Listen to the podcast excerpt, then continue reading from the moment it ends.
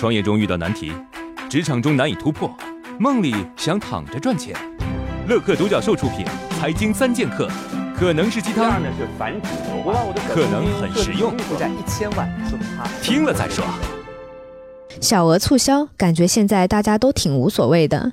那这种类型的促销还要做吗？要怎么做呢？搞促销啊，搞个满一百减十块，或者是发个优惠券，别人也可以这么搞。其实，当实际成本差不多的时候，人人都会出现风险偏好。什么意思啊？满一百减十块，客户感觉无所谓；但是满一百送三张彩票，彩票的吸引力就大多了。万一中了五百万呢？中个十万八万也好啊！甚至店老板都忍不住去想：哎呀，那么多彩票，万一真的有人中奖了，他会不会分我一点呢？啊！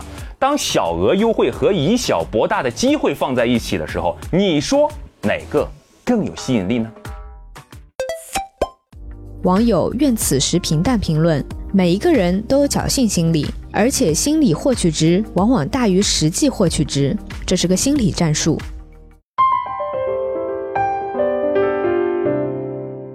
之前有一种开在商场里的十元快速理发店，可店铺开了没多久就消失了，省去排队又便宜，不是挺好的吗？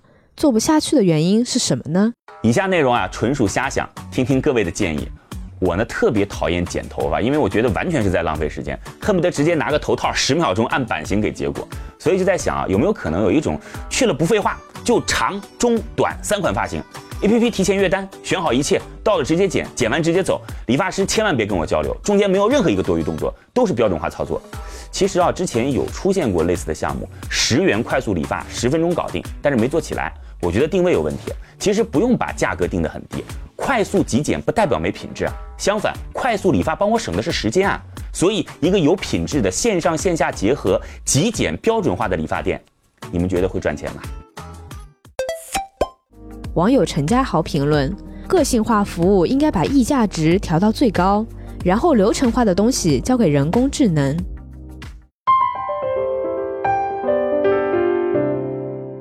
我开了好几次店。第一家店不错，每次开了分店，生意总是不好，这是为什么呢？如果说一家店老板在，生意就好；老板不在，生意就不行。老板最后累死，永远开不了分店。为什么有些老板第一家店不错，开分店就不行呢？根本原因在于没有总结经验，细化到流程。第一家店好，假设因为服务员工作到位，我们把高速公路收费站理解成一个饭店的话，提炼出的方法就是服务要亲切周到。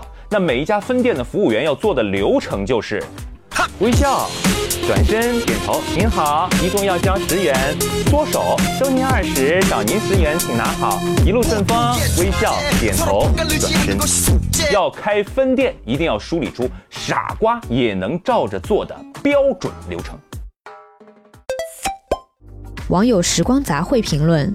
肯德基就是模式化管理，新员工一入职就拿到可以迅速上手的细致化流程，还有清单模式，这很重要。创业四大问题：想创业不知道做什么，合伙人不知道哪里找，钱不够想找投资人，带团队没经验不会管。要解决这四大问题，现在马上下拉手机屏幕，在我的介绍资料里有我的个人微信号，长按复制，添加我为好友。我们在乐客独角兽创业社群为你一一解决这四大问题。在这个社群里，已经有来自全国的将近两万多名优秀的创业者，每周都有线上线下课程分享营销、推广、管理的干货和经验。我也在社群里等你哦。